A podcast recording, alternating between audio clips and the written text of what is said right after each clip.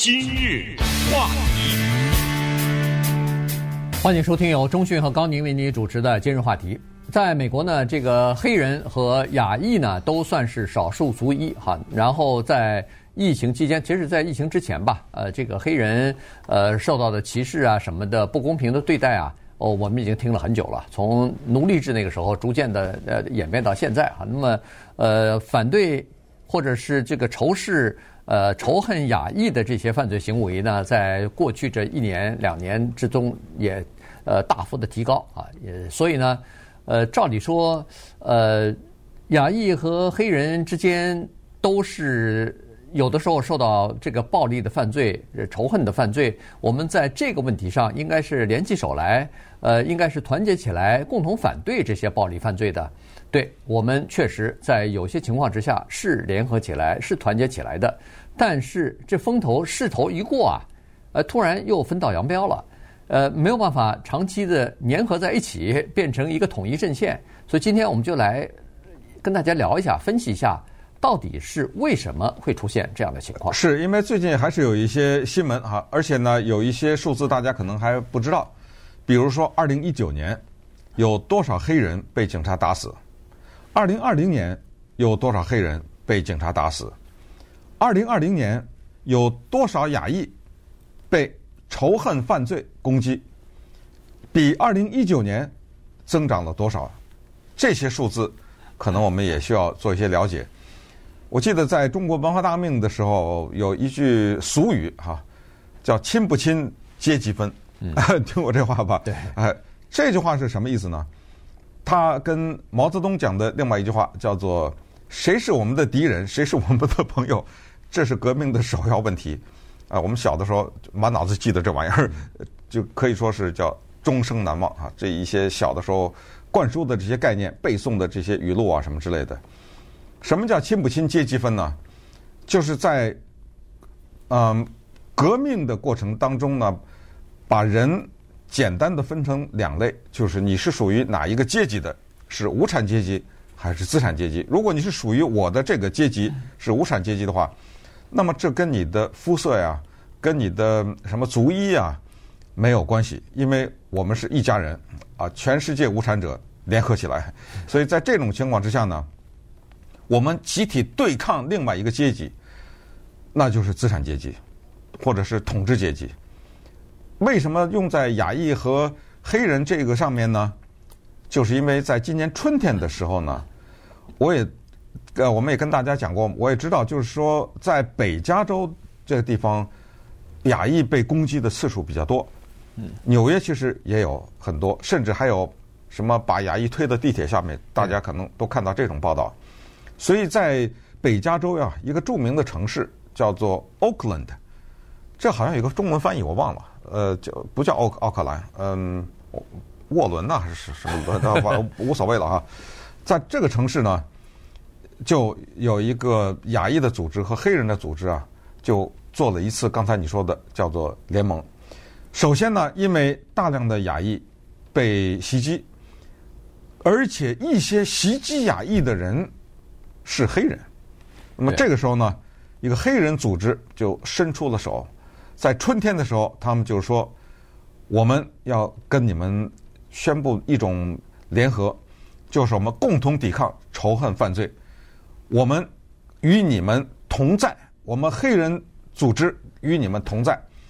当他们有这个姿态表现出来的时候呢，在奥克呃这个 Oakland 的这个地方的一个亚裔的协会，或者说是若干的亚裔协会吧，他们也说太好了，我们需要在族裔之间传递这个正确的信息，所以呢，我们也向你们表态，我们支持黑人的命。也是命这个运动，对，这个时候这叫春天的蜜月，这个时候开始结盟，同舟共济，接下来一个族裔和谐，共同对抗仇恨犯罪，或者是共同对抗对我们两个族裔的歧视的一个阵营业已形成，一个美好的景象即将发生，但是接下来事与愿违。对这个情况呢，就是说，在某些情况发生的时候呢，这两个族裔有的时候会站在一起。你比如说，在那个弗洛伊德啊，他被警察跪压死亡的这个事情之后呢，有很多的亚裔也是站出来参加了黑人的这个游行啊，就是说黑人的命也是命的运动，不是就从那个之后又开始风起云涌嘛？所以呢，呃，华人站出来。那当然在，在那是在亚特兰大吧？那个，呃，就是水疗中心，呃，是打死人的人，打死人，八个人，八个人有六个是亚裔的。那个就是这个事情出来以后呢，那呃那个黑人的团体也站出来，呃，站在华人的这一边啊，站在亚裔的这一边吧。然后呢，就呃参加游行啊什么的，呼吁要惩罚这些凶手啊等等。反正在这种情况之下呢，哎。双方是可以联合起来，是一起可以反对这个仇恨和反对暴力的行动的。你像在洛杉矶、在芝加哥这些地方，如果要是反对呃仇恨亚裔的这些集会的时候呢，大家都穿着 T 恤衫，上面都写着“黑人和亚裔是一家人”，黑人和亚裔团结起来啊，都写的这样的，穿着这样的 T 恤衫。他那个英文叫做 “Black Asian Unity”。对，是这么写的啊，呃，联合啊，就是统一啊，或什么之类的。对对对，就是就是像穿着这种 T 恤衫，呃，显示出了两个族裔啊是结成了统一战线，要对抗。但是呢，在这个事情之后啊，就是当这一个事情这一个事件过去之后呢，哎，两个族裔的人突然又开始分道扬镳了，因为。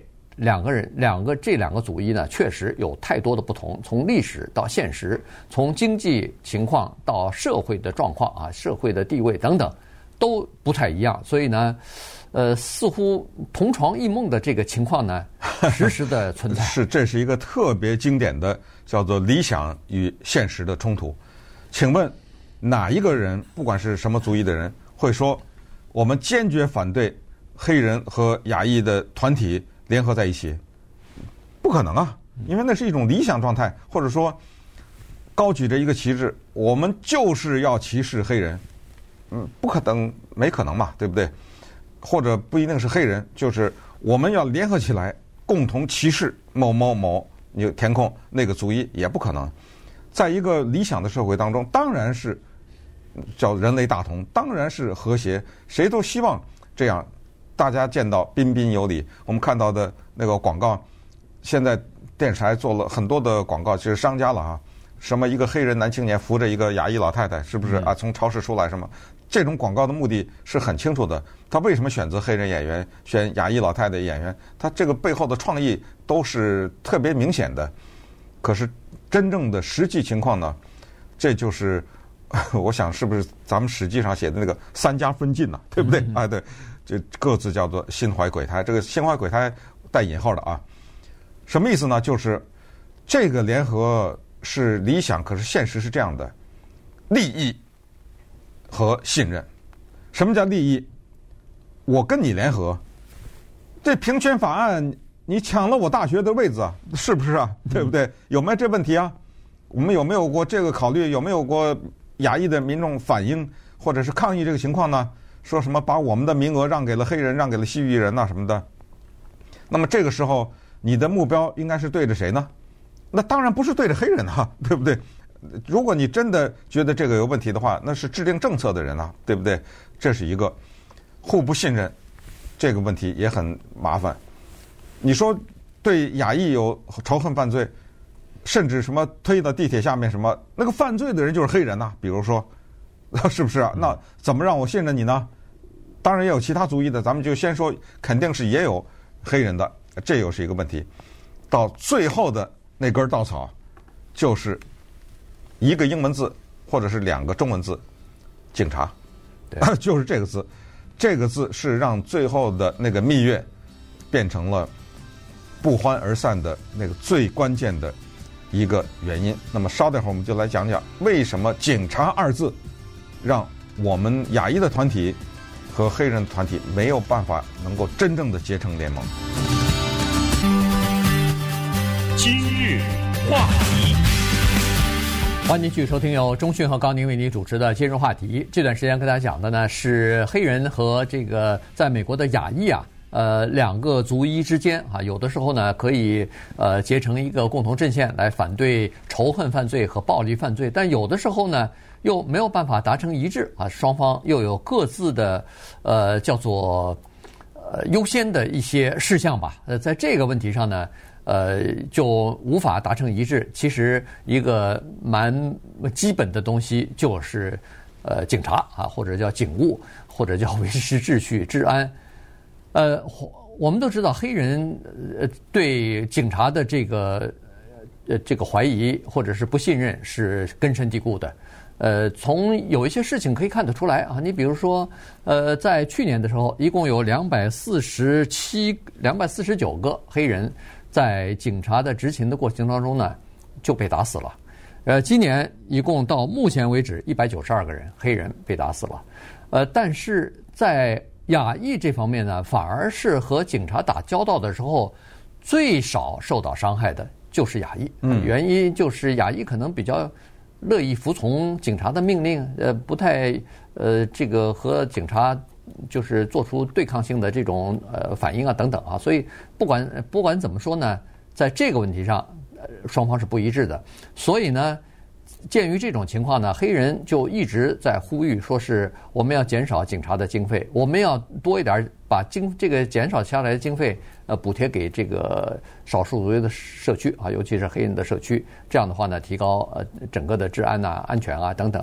可是呢，在亚裔的社区当中，我们普遍的认为，警察是叫做私有财产的保护者，警察是维护社会治安和维护我们人身安全、财产安全的保护者。你看，在这个问题上，双方似乎就没有办法达成一致。嗯，这个是谁看谁的问题。亚裔人看警察，把警察定位成什么；黑人看警察，把警察定位成什么。这是一面。另一面，你站在警察的角度想，他看一个亚裔和他看一个黑人，他眼中看到的是什么？对吧？对这个两个缺一不可。刚才说了，去年两百四十九个黑人被打死，今年反正还剩几天吧，一百九十几也冲到两百去了。我们知道现在的大的环境是，如果有一个黑人被警察打死的话，他几乎就是瞬间。变成大新闻，而且接下来的审理啊什么，你看说的不说弗洛迪，就最近前一段时间那个 Aubrey 对不对？啊等等，一个案子还那个阿布还不是被警察打死的呢，对不对？就是大新闻。那么你能不能从这个角度想说，去年两百四十九，一年只有三百六十五天，两百四十九，他又不是一天一个，他肯定有一天某的一天某一天可能有死了十几个什么之类的，对不对？然后今年一百九十二，那这是多少新闻呢？怎么好像没有在新闻上看到大型的案子啊？什么某一个警察把一个手无寸铁的黑人打死？这两百四十九没撒谎啊，这个数字。那么也就只能得出这样一个结论：当中的绝大多数警察是无辜的，是吧？对，你只能得出就他没有新闻价值这个事情。也再说的白了一点，打死就打死了。被打死的这个人要负一定的责任，所以可能牵涉不到赔款，牵涉不到审理，是不是有这个问题呢？这个我们只好去大家自己去分析。就是说，我们说这个问题从数字研究问题，就是谁看谁的问题。亚裔以遵纪守法闻名，可能有的时候甚至太老实了，变成了所谓模范公民，戴着这种帽子。所以，当有警察这个概念出现的时候，这个就是我们和黑人呢，在这儿就是重大的区别就发生在这个地方了。同时，如果是因为警察的话，那么我们亚裔认为，在我们目前要考虑的诸多的头绪当中，不好意思，这个不是当务之急，对不对？我们这不着急。这个跟当年六十年代、七十年代、八十年代都不太一样。六十年代在旧金山的唐人街，大家可能对这段历史有所不了解，就是当时著名的黑人组织黑豹，嗯，黑豹团体后来被定性为什么恐怖组织啊什么之类的，黑豹团体和一个亚裔的，其实就是华裔的一个团体，叫红卫兵。红卫兵党啊，大家能想到吗？那因为中国正好有文化大革命，知道吧？美国那时候也比较乱，六十年代全世界都比较乱。美国的黑豹和红卫兵党连起来干什么？来改善唐人街的环境，也就是说，黑人加入到亚裔的，尤其是华裔的团体当中来，给政府施加压力，而去改善唐人街的环境，而不是改善黑人贫民区的环境，对吧？对，这是那个年代的结合。可是后来，尤其到了洛杉矶大动乱的时候，这个我觉得就彻底崩了。对，九十年代初的时候，九九二年吧。那个洛杉矶大暴动啊，就是因为那个 Ronnie King 的那个被打的那四个警察，不是在审理的过程当中都是无罪释放嘛？结果一下子在呃洛杉矶就引发了这个骚乱啊，所以在中南区 South Central 的这个地方的两千九百家亚裔，两千三百家亚裔，主要是韩国韩国裔的这些商铺啊、呃商店呐、被砸毁啊、被烧毁啊、被抢啊什么的，那有很多的。这个韩裔的老板拿着枪站在自己的那个呃商店的房顶上，呃守卫自己的财产啊等等，那个照片，那个当时的那个电视转播，大家都看到了。所以那个呢是亚裔跟黑裔之黑人之间的这个，等于是分歧已经到了顶点了，那就那就开始动枪了，就开始杀人了哈。所以，呃。你看这个情况又是一个问题。好了，再看看现在的这个整体的社会和经济方面的情况呢，是这样子的：亚裔的这个成年人的年收入是超过白人的成年人的呃中间收入的哈。亚裔的成年人的收入的中位数是五万一千块钱，白人的中位数呢是四千八，四万八啊，四万八。黑人呢只有三万一，所以实际上从社会和经济的这个。地位和这个角度来看呢，华人一般来说都被其他的族裔啊，给划成和白人是相同的这么一类人。